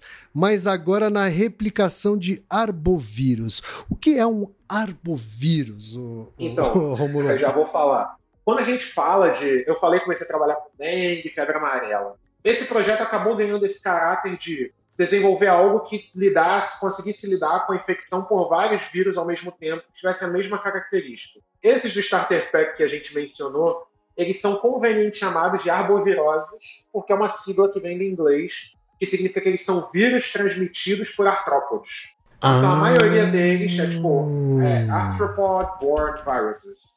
Sei. Então, a maioria desses vírus, eles são transmitidos ou por mosquito, ou por pernilongo, enfim, por carrapato, alguma coisa do tipo. Uhum. E aí é uma sigla para isso. Essa sigla não é taxonômica. Então, taxonomistas não trabalham com essa denominação, não tem, não é uma família, um gênero, sabe? Tá. Um subgrupo, um grupo, um reino. Tá. É uma definição à parte que a gente usa para dizer que a gente está se referindo a esse grande grupo, porque, apesar de serem vírus diferentes, uh, dengue, por exemplo, chikungunya são de famílias diferentes, são de gêneros diferentes, eles têm algumas características que são parecidas e por isso eles são chamados de arbovírus para simplificar. Ah, entendi. Eles geralmente são transmitidos por artrópode, então depende da dinâmica do, do vetor para explicar como é que é a dinâmica da doença na população. Não é só afetado por mais ou menos gente circulando, é afetado por mais ou menos mosquito. No início da doença é parecido, a forma de transmissão é a mesma, é da picada do inseto, então você agrupa na mesma categoria. Então não tem nada a ver com árvore, que é o que é, que, é o, que, é, que, é, que é o sufixo arbo acaba me sugerindo, assim, sabe? É. Sim. É, enfim, tá bom. Aí você então resolve fazer o doutorado. Imediatamente, assim, depois do mestrado, como é que foi isso? Assim? Isso, eu já entrei no doutorado, no mestrado, animado para seguir um doutorado. Só que aí, durante o mestrado, né, uma coisa que me chamou muita atenção foi imunologia. Foi uhum. a carreira que eu acabei seguindo também. Certo. Então eu já tinha trabalhado, já trabalhava com micro-organismos, com vírus mais especificamente, só que eu trabalhava com um aspecto do vírus, que era o processo de infecção. Como ele entra e se multiplica numa célula. Isso uhum. é uma uhum. coisa à parte que a virologia cobre. Só que agora eu queria saber novas coisas, assim, isso mesmo de estudar esses vírus. Né? Quando Zika entrou no Brasil, quando chikungunya entrou no Brasil. E aí, o que, que esses vírus fazem? Eu estou tentando impedir, né, encontrar uma solução para acabar com a infecção por esses vírus. Mas por que, que eu quero solucionar essa infecção? Por que, que eu estou lidando com essas doenças? Né? Quais são os problemas que elas causam para a gente? E aí eu comecei a estudar e vi que tinham muitas coisas que essas doenças causavam, que esses, os quadros eram causados por essa infecção, essas infecções, que a gente não tinha muita explicação de porquê, né? Uhum. O grande, por exemplo, quando o Zika começou, o grande mistério era porque a gente tinha tanta manifestação de microcefalia em bebês com síndrome congênita associada à infecção por Zika. Chikungunya tinham outras. E aí eu falei, cara, é isso que eu quero descobrir agora, isso que eu quero trabalhar um pouco. E aí me voltei para a imunologia, então entender como é que o nosso corpo lidava com o processo da infecção e da, do desenvolvimento, da, do progresso da doença. Né? Uhum. Mais especificamente, uma questão que martelava minha cabeça durante o mestrado. Porque quando o chikungunya chegou no Rio, no Brasil, tinha um monte de gente com chikungunya, todo mundo reclamava de dor, porque chikungunya causa muita dor na articulação, muita dor de músculo,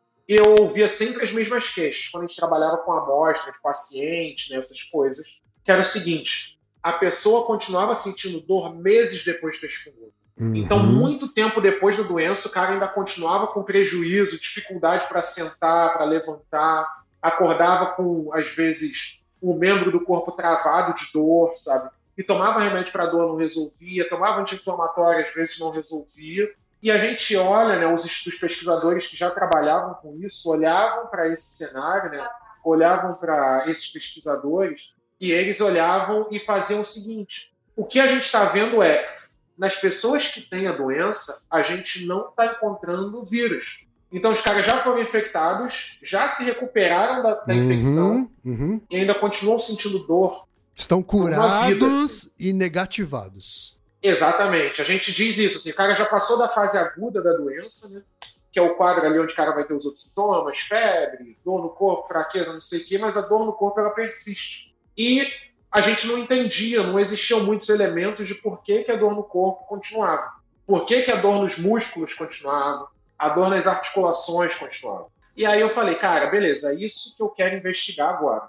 E aí, ainda dentro de vírus, mas dentro de vírus dei uma mudada de, de foco, de carreira, assim, resolvi fazer uma seleção para o doutorado em imunologia e inflamação no UFRJ para trabalhar especificamente com esse aspecto. Uhum. E aí fiz a seleção, passei e aí começa um outro capítulo muito, muito interessante também dessa da minha vida, dessa carreira. Ainda continuei trabalhando ah, em, num primeiro momento com esses projetos que eu trabalhava no mestrado, comecei a colaborar com outros projetos, trabalhar com outros pesquisadores também, mas aí comecei a desenvolver esse caminho de pesquisa que, resumindo, né, era isso. Por que as pessoas sentem tanta dor depois que elas têm chikungunya e sentem por tanto tempo? Então, o que Uhum. está acontecendo no processo? E foi isso que eu comecei a estudar no doutorado. Certo. Junho, maio, junho de 2016. assim. Uhum. E resumindo, o que, que você descobriu? Então, Resumindo, cinco anos de estudo e um sanduíche na Califórnia. então, o que eu descobri foi o seguinte: a gente tem basicamente um conjunto de proteínas que existe no nosso corpo, que todas as células usam, e essas proteínas elas são responsáveis por degradar, destruir coisas que as nossas células não usam mais. Então elas funcionam como se fossem um triturador de lixo das nossas células. Né? Certo. Esse complexo a gente chama de proteassoma. E aí, em alguns cenários, o proteassoma ele é modificado por uma versão que é, ela não é necessariamente mais eficiente, mas ela é mais específica. Então, o, o proteassoma é modificado com uma versão que a gente chama de imunoproteassoma, geralmente durante processos inflamatórios. O imunoproteassoma ele faz algumas coisas melhor, outras, algumas coisas ele tritura pior, outras ele tritura melhor e tal. E o que eu descobri foi que o imunoproteassoma ele fica ativado por muito tempo em indivíduos que estão infectados com chikungunya. Muito tempo depois da infecção, como se ele tivesse dado um curto-circuito e não conseguido mais parar de trabalhar. Certo. E aí, basicamente, o que, que acontece no processo? Ele começa a degradar coisas que são importantes para a célula. Então, a infecção já acabou, ele perde a mão do que, que a célula vai jogar fora e começa a degradar coisas que são importantes para a célula sobreviver, para a célula se dividir, para a célula captar energia, para a célula se manter estável, né? para a célula manter a sua homeostase, que a gente diz. E Uhum. esse tipo de perturbação a longo prazo possivelmente é o que causa esse prejuízo, esse dano contínuo que a gente vai encontrar, principalmente na articulação e no músculo de quem teve chikungunya. Então, esse foi o link que eu estabeleci. Na prática, acaba tendo como decorrência essa sensação de dor. Exatamente, essas sensações de dor que são prolongadas. Uhum. Para controlar o imunoproteção, a gente precisa de medicação específica, então faz sentido de por que que alguns anti-inflamatórios não, não mostraram sucesso no tratamento dessas dores prolongadas com chikungunya. E, teoricamente, um caminho para a gente aprender a lidar, conseguir lidar com essas manifestações é tentar intervir, tentar controlar o funcionamento desse complexo no músculo e nas articulações das pessoas que tiveram chikungunya. Então, a gente está nessa fase agora, eu estou terminando de preparar um manuscrito para publicação, Uhum. então eu devo, provavelmente, início do ano que vem, submeter ele para publicação. Né? Terminei o doutorado com ele em 2021 e estou trabalhando nos experimentos finais para fechar as coisas no meu primeiro estágio pós-doutoral. E aí estou terminando agora isso para poder submeter, para a gente compartilhar isso também com a comunidade científica, trazendo em primeira mão para vocês. Para ver quais são as implicações, outras coisas que a gente consegue também, a partir daí, migrar para exatamente para tentar proporcionar uma qualidade de vida, uma melhoria para as pessoas que são cometidas por isso né, e sofrem por tanto tempo, pensando no sentido de que a gente vai estar fazendo a diferença para as pessoas e para o sistema de saúde, que a gente já viu né, que o Brasil é historicamente referência no manejo de muitas doenças infecciosas, mas a gente já viu também o que, que acontece quando o nosso sistema de saúde colapsa ou quando a gente Uhum. onera ele demais. Né? Sim. E aí a gente está pensando no manejo do indivíduo, que se a gente conseguir tratar, conseguir resolver, conseguir acompanhar nos primeiros momentos, o cara não vai precisar necessariamente de tanta atenção de saúde especializada por tantos meses ou tantos anos por estar sentindo essas dores, essas inflamações nesses tecidos. né? Romulo, antes da gente finalizar, eu tenho que, eu tenho que falar sobre dois temas que para mim são importantíssimos, tá? Um, primeiro tema, o sanduíche que você foi fazer na Califórnia, né? Ou seja, esse curso que você acaba fazendo ao mesmo tempo que está fazendo o, o doutorado na UFRJ, você foi fazer um sanduíche na Califórnia, né? Me conta que, que- como foi essa experiência e principalmente como é que você se virou sendo um cara que acabou de me dizer que na conversação era meio mais ou menos assim. Me fala. Então, o que aconteceu que foi interessante foi que eu não tinha o domínio da conversação nenhum no final da graduação, assim, Aham. mas durante o início do mestrado e do doutorado, eu passei a interagir muito mais em inglês nos ambientes em que eu convivia. Primeiro, porque eu passei a colaborar com pesquisadores que eram não só do Brasil, mas também de fora. Então, era mais comum eu participar de algumas reuniões, ficar tentando pescar o que está acontecendo, o que eles estão falando. O volume de informações em inglês que eu tinha que absorver aumentou. Então, antes li artigos com frequência. No mestrado e no doutorado, eu tive que passar a ler muito mais. Então, Uhum. isso foi criando ainda os caminhos cada vez mais simplificados para eu obter informação, saber onde está a informação que eu estou procurando. Isso foi desenvolvendo alguma vivência. E no final do meu mestrado, eu comecei a preparar o meu manuscrito para publicação. O meu manuscrito teve que ser publicado em inglês, então eu precisei também passar um período lendo outros manuscritos do tipo, entendendo como é que se comunicava de uma maneira mais técnica, mais formal Uhum. para gerar um rascunho, conseguir esboçar as minhas ideias em inglês para poder trazer essa informação. Com o Então, isso vocabulário te... com o vocabulário técnico da- do tema que você estava abordando, né? Quer dizer, Exatamente, muito fechado do meu tema, assim. uhum. Mas me deu alguma vivência. Ali eu já conseguia falar um pouco mais de inglês, já conseguia discutir um pouco mais as minhas ideias. E aí, paralelamente, eu fui tentando, sei lá, me desafiando, expandindo horizontes, a tentar assistir um filme em inglês, com legenda em inglês, tentar acompanhar uma série inteira sem legenda. Uhum. E fui fazendo esses pequenos desafios, assim. E as coisas foram andando, assim. Não Quantos meses você Ah. ficou na, na, nos Estados Unidos? foram 10 meses no total. Dez Ah, meses. eu fui, fui em 2019, eu fui pela Fulbright, vale mencionar também, que é uma iniciativa né, do governo americano em parceria com o governo brasileiro. Então, Uhum. você vai pelo governo americano, financiado em outros caminhos no Brasil. E lá eu fui para a Universidade da Califórnia em Davis. Ah, sempre que eu falo de Davis, enfim, não, não é de longe uma das cidades mais conhecidas da Califórnia, mas eu geralmente referencio Davis às pessoas assim. É onde o Gil do Vigor está fazendo doutorado. então as pessoas sabem, não, ah, beleza, já sei onde era. Mesmo que não saiba o lugar, já tem uma personalidade importante Certo. lá que as pessoas conhecem. E aí tive a oportunidade de ir para lá trabalhar num laboratório que era especializado no funcionamento do nosso músculo, né, no laboratório de fisiologia muscular, não era de vírus, porque cheguei no momento onde eu já entendia mais ou menos o que que acontecia uma perspectiva do- da infecção, do processo de replicação, da, do desenvolvimento do vírus, né, da multiplicação do vírus dentro do nosso organismo, dentro do sistema. Certo. Me faltava conhecer mais sobre o que acontecia com o nosso músculo. Então, para entender mais sobre tecido muscular, eu fui para um laboratório inteiro especializado nisso, em funcionamento muscular durante exercício, funcionamento muscular durante abuso de medicamento e tal. E aí fui trabalhar lá nesse período. Foi um período muito bom, tive a vontade de colaborar com muita gente, muito lugar diferente. E estava lá quando a pandemia começou. Então eu lembro Ah. disso até hoje. Eu estava na Califórnia em dezembro, apareceu uma virose, né? A gente começou a ouvir os primeiros relatos sobre uma virose respiratória, que era um coronavírus. Eu e alguns amigos ah, de virologia, a gente começou a discutir, olha, essa virose tem algumas características de um vírus que pode causar um surto grande. Porque você começou a estudar o coronavírus lá em 2014. Já tinha estudado, pô, já tinha Uhum. um, um know-how. Vamos ver aonde isso vai dar.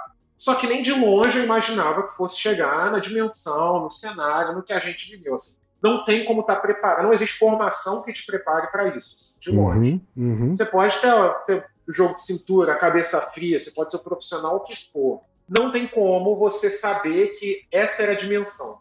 Sim. E aí uma coincidência foi o seguinte: eu escrevi, eu tava vendo o número de casos aumentando, chegou o carnaval no Brasil, e aí eu tava na Califórnia. Na Califórnia já tinham fechado a maioria das atividades que na época, no primeiro momento, o governo declarou que não eram essenciais. Tá. Então já estava tudo fechado, assim, muitas coisas fechadas. Eu estava trabalhando em regime especial, cedido pela universidade, porque eu ia voltar para o Brasil em breve, então eles me deram uma autorização, assim, uns quatro meses depois eu ia voltar para o Brasil, cinco meses depois. E aí eu resolvi escrever um, um fio no Twitter sobre o que, que eu sabia sobre coronavírus. E aí é um vínculo do meu sanduíche com uma outra fase da minha vida. Uhum. Eu escrevi um fio sobre o que a gente sabia sobre coronavírus, sobre como se portar, o que fazer se acha que alguém está suspeito, e publiquei no Twitter. E esse fio explodiu. Esse Então, seu fio. de madrugada, Ah. o Brasil confirmou o primeiro caso de coronavírus. Aí eu apaguei o fio e, re- e republiquei o fio, só que com cabeçalho. Com o primeiro caso de coronavírus confirmado no Brasil, que era Certo. fazer uma coisa muito de coincidência. E fui dormir. Com o fuso horário, quando eu acordei na Califórnia, eram umas 8 da manhã, no Brasil já era uma da tarde, Uhum. meu celular tinha travado de notificação. Porque Twitter Caraca. aparecia todas as notificações na tela Uhum. e não parava. tipo, Eu tentava desbloquear o celular e não conseguia dar o slide para cima da tela, assim, não conseguia Sei. desbloquear com o digital tudo travado. Acessei o Twitter pelo computador e a gente explodiu. Tinha não sei quantas milhões de interações, de impressões em Aham. algumas horas. E a minha caixa de, do- da DM, do Twitter, o privado, né? Lotado de gente me pedindo as mais variadas informações. Das mais variadas, assim, gente Leigos e cientistas? Como é que é? de todo tipo. Era, era, era um cenário muito engraçado, assim, principalmente leigos. Fui pro carnaval, bebi todas. Pode ser que seja ressaca, mas eu não estou. Eu tô sem voz e minha garganta tá arranhada. Estou com Covid. Gente mandando. Acordei com essa manchinha no braço, uma foto do braço. Será que isso é Covid? Sabe, tipo, ah, eram, eram das considerações mais preocupadas, que as pessoas se preocupam, as mais curiosas, por assim dizer, né? Uhum. E aí muita gente, o que começou a acontecer também foi que muitos veículos de mídia começaram a me procurar, porque eles disseram que a informação que eu trazia era simples, era clara e era precisa. Isso era o que eles Certo. estavam buscando naquele momento. Uhum. E eu era, de certo modo, gabaritado para falar sobre, né? Tinha, não gosto da palavra gabaritado, mas eles julgavam que eu era Sim, uma sim. pessoa adequada para falar sobre o assunto. Ainda não tinha nem terminado meu doutorado, até me apresento no FIA assim, ó, sou doutorando em imunologia, não sei, não, mas tudo bem, pra gente serve, não sei o quê. Sim. E aí começou uma vida de dividir a minha vida entre, ah, basicamente, fazer o meu doutorado e entrar em links, entrar em entrevista, colaborar, ser consultor. Então, trabalhei com o pessoal do Fatal Fake, por exemplo, muito tempo. Ah, colaborei com, sei lá, quase uma centena de artigos do Fatal Fake sobre coronavírus. Comecei Certo. a trabalhar com um monte de veículo de mídia da, da noite pro dia, assim, trabalhando com o pessoal. E aí eu tinha essa percepção de que eu queria levar para as pessoas o máximo de informação que fosse importante para que as pessoas pudessem salvar e preservar a própria vida naquele momento.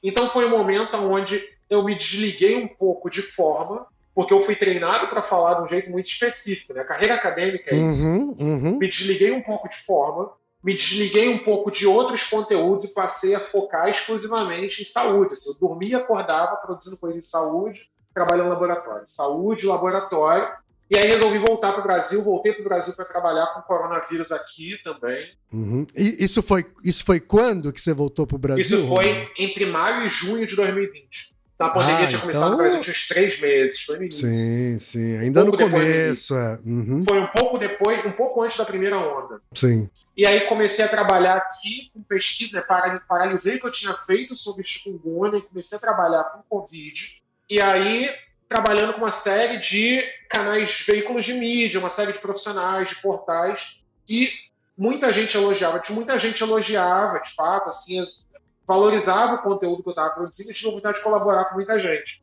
E aí começaram a surgir alguns convites interessantes, então comecei a trabalhar com alguns jornais, comecei a trabalhar com alguns observatórios internacionais, checagem de fatos, uhum. uh, comecei a trabalhar em campanhas maiores, campanhas de YouTube, campanha de, enfim, da Fiocruz, de alguns lugares maiores, assim, campanha na BBC, né? Trabalhando com reportagens na, na BBC, trabalhei com o pessoal do Intercept também. Uhum.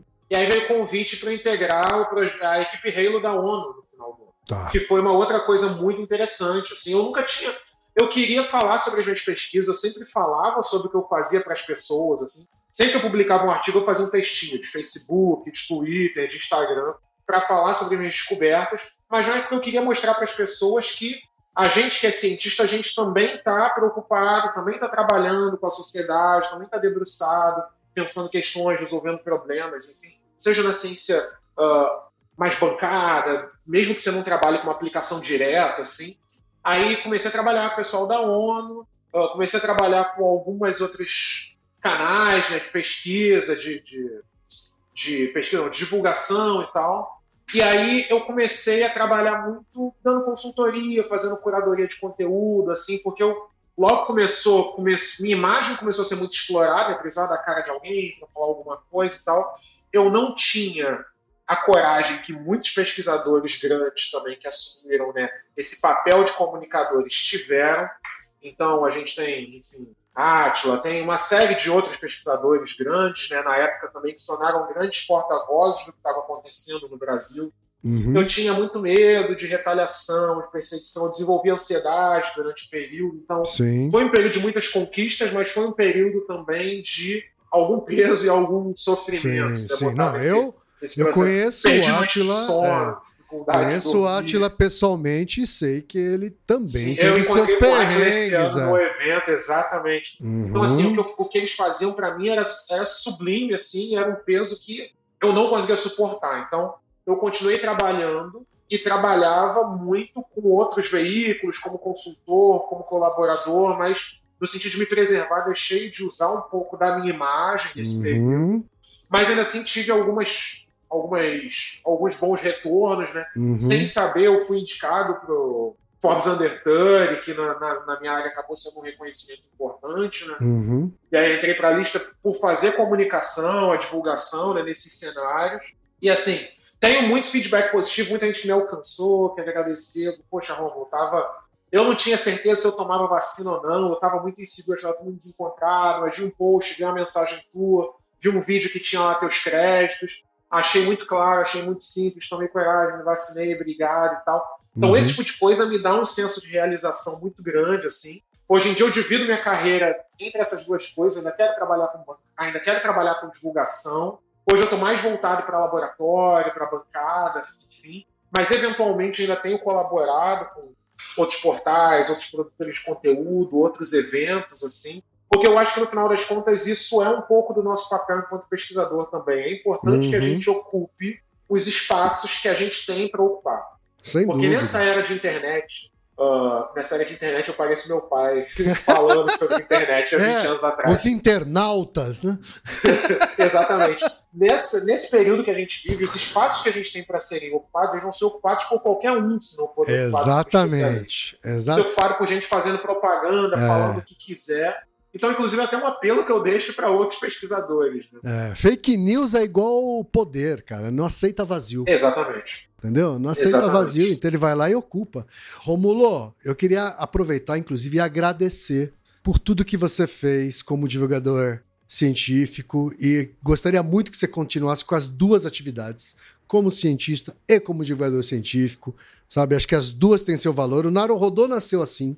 O Naruhodô nasceu para levar conhecimento científico de uma forma acessível, sabe? E a gente viveu aí trevas durante o governo anterior, sabe? Trevas sob o ponto de vista de ciência, de verdade, né? Então acho que é importante você seguir as duas coisas. E eu queria que você resumisse em um tweet, agora, para a gente finalizar, no que é que a gente precisa prestar atenção, que cuidado a gente deve tomar em relação ainda à Covid, tá? Porque a pandemia, ou, ou o Covid deixou de ser uma pandemia pelos critérios da OMS, mas ela continua presente, continua mutando, continua apresentando é, é, vira e mexe crescimentos de casos, né? O que, que você tem a nos dizer? Assim, a gente falou sobre Covid longa em um episódio, né? E como isso ainda, ainda é uma, um, um todo um campo para ser descoberto, né? As, a, as consequências a médio e longo prazo. Mas o que, que a gente tem que tomar cuidado, né? Como, como se fosse um spoiler para uma, uma, uma outra conversa. Então, o que eu acho que é fundamental é o seguinte: esse é o tipo de questão de saúde que a gente precisa pensar como coletivo. Uhum. Eu acho que a gente consegue simplificar ou resumir a maior parte das nossas ações para combater e para entender o que está acontecendo pensando coletivamente. Eu acho que isso foi algo, inclusive, que quando a gente começou a ter guerra de narrativa, de fake news e todo esse negócio rolando, o que a gente via muito, né, a base de toda a fake news era esse pensamento individual. Um pensamento individual que é, enfim, projetado para atender interesses específicos, de um grupo específico que quer ocupar o poder com isso, mas em termos de saúde, um pensamento específico de proteção que não liga para o coletivo. Tanto é que, se reparar, a maioria das fake news tem a mesma, tem a mesma estrutura faz tal coisa que você vai se proteger. Você sozinho, toma isso que você está blindado. Você uhum. sozinho, não precisa se preocupar com isso porque você é jovem. Sim. São questões de saúde que a gente precisa pensar coletivamente. Sim. A sua saúde não depende só de você. Ela depende de todo mundo que está à sua volta. Isso vale para qualquer área da imunologia, né? Quer dizer, vale. Não, vale. não adianta meia dúzia tomarem vacina e o restante não tomar. Aquela população não vai estar protegida, né? Exatamente. Isso funciona. Não adianta você se imunizar sozinho, não adianta você se proteger sozinho, não adianta você obter o conhecimento sozinho sobre isso. Uhum. Então, você ter a maneira adequada de se proteger, de evitar, de como você monitora esse espaço, esse ambiente, mas as pessoas à sua volta não, coloca elas em risco e você também. Uhum. Então, cultivar esse sentimento, essa percepção de pensar, de planejar o coletivo, de entender o coletivo. Eu gosto de dar esse exemplo muito rapidamente. O Brasil, há 42 anos atrás, fez o primeiro Dia Nacional de Imunização contra a poliomielite no Brasil. A gente não tinha internet, a gente tinha um acesso à informação muito menor do que a gente tem hoje. Verdade. Em um único dia, o Brasil vacinou mais de 95% da população.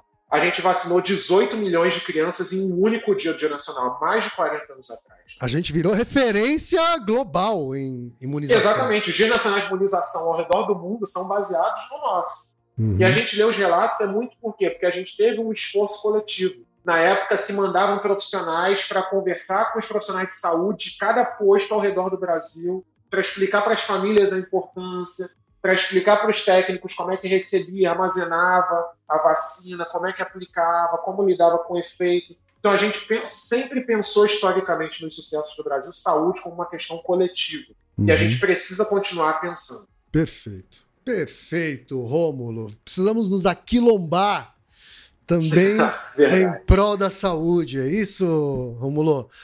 Exatamente. Rômulo, brigadão mas brigadão mesmo pela conversa. Foi um prazerzão te conhecer, sabe? Eu conhecia os seus famosos fios é, no Twitter. Agora te conhecendo é, olho no olho foi muito bacana. Eu espero que é, você venha para São Paulo logo e a gente vai fazer um, um grande encontro. Eu, você, Altair, tá bom? Altair me ajudou muito na pandemia também. Bem, sempre é importante legal. pedir a ajuda dele de estatística. Uhum. Os dados estava analisando ele, não, cara, tem esse curso aqui, me recomendou um material, o material dele também muito bom, assim. Legal. Sou muito fã de vocês, muito feliz de estar aqui. Tenho contato já tem um tempinho. A gente que é fã de você, Romulo. Brigadão de verdade, viu? Isso.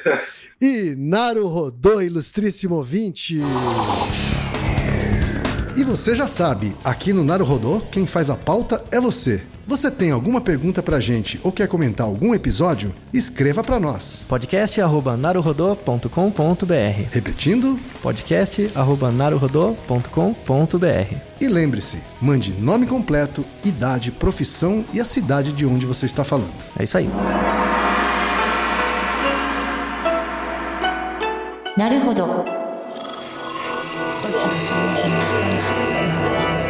Esse podcast é apresentado por b9.com.br.